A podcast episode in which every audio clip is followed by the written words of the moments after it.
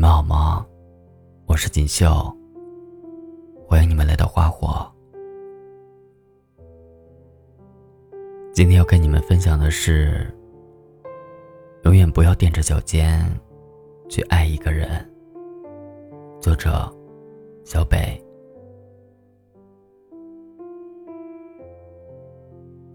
张爱玲曾经形容爱上一个人的感觉：爱上一个人。心会一直低，低到泥土里，在土里开出花来。如此卑微，却又如此欣喜。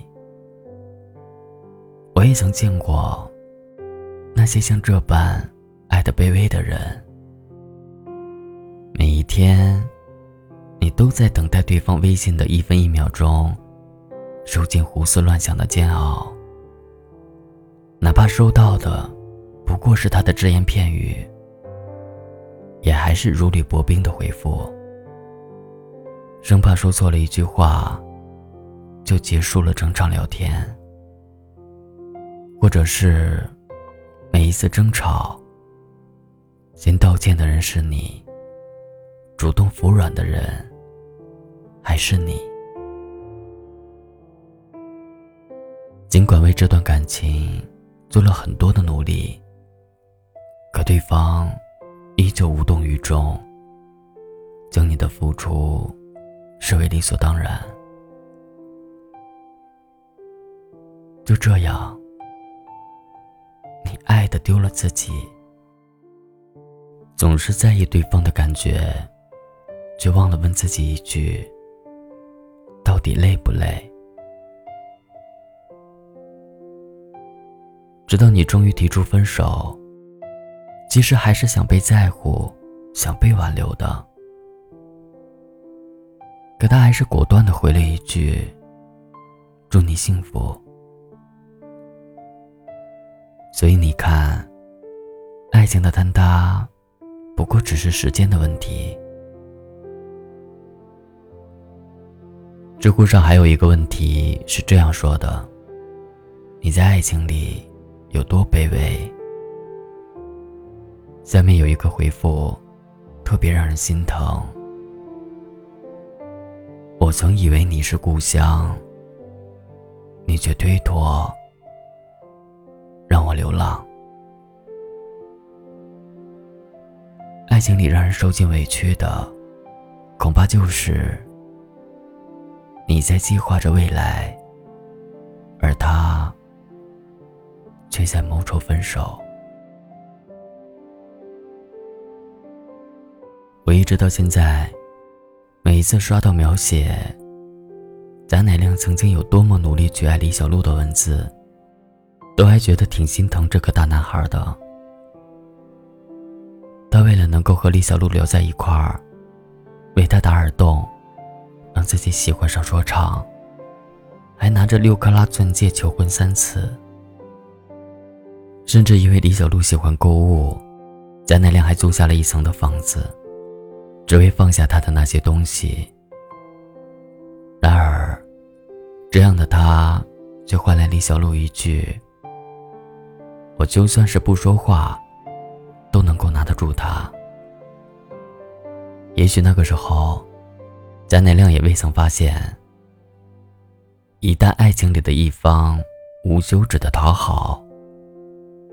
而另一方从未给予回应，那么这份感情就有了阶级，有了高低之分。即便是李小璐出轨事实实证无误，贾乃亮依然在检讨自己：我对不起露露，我用尽所有的力量，最终却没有完成家庭和工作之间的平衡。被偏爱的，总是有恃无恐。如果一个人没那么爱你，你的付出就是理所当然，你的牺牲也就是天经地义。踮着脚尖去爱一个人的时候，到底有多卑微？郑爽曾经在关于爱情的一百件小事里给出了答案：哪怕你只是想玩玩感情，我都接受你的放纵。但可惜的是，即便你在爱情中退得无路可退，或许能够换来感动，换来称赞，但却永远都换不回同等的深情对待。我一直都觉得，成年人的爱情其实很明显。发两三句的信息，迟迟收不到回复。每一次邀约，总有借口拒绝。那些像“你爱我吗”之类的问题，得到的反应，都是三言两语的搪塞。那他就是不爱你。一书也说过，真正属于你的爱情，他不会叫你痛苦的。而真正爱你的人，他也不会叫你患得患失。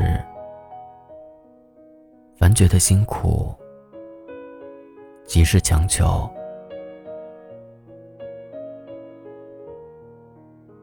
真正的爱情让人欢愉。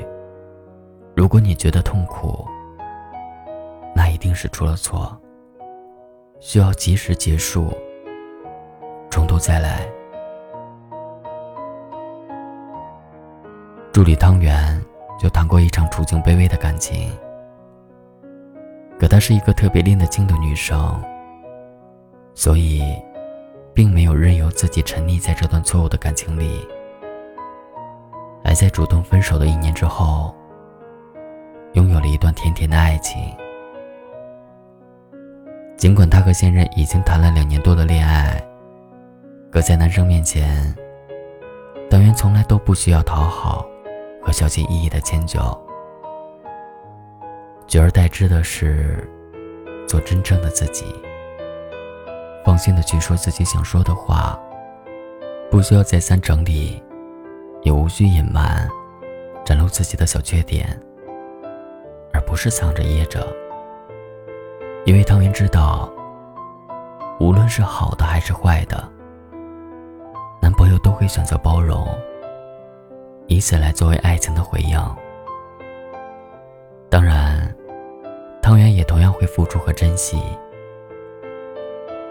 所以，我觉得一段好的感情就是这样：它是棋逢对手，势均力敌，是相互坦诚，相处舒服，是共进共退，相扶相持。或许我们都是这样成长起来的，一路上撞过南墙，伤过痛过，才懂得如何去爱，才明白，一段爱到尘埃里的感情是不会开出花来的。所以，在喜欢一个人，如果他总是不回你的信息，从来不在意你的感受。只知道索取，那就算了吧。波伏娃曾经说过一段话，我一直都记得。我渴望能够见上你一面，但请记得，我不会开口要求要见你，还不是因为骄傲。你知道我在你的面前毫无骄傲可言。而是因为，唯有你也想见到我的时候，我们见面才有意义。所以，请不要再踮着脚尖去爱一个人了，总会有人为你而来的，不是吗？你还会选择我吗？再也不会有一个像你一样爱我的人。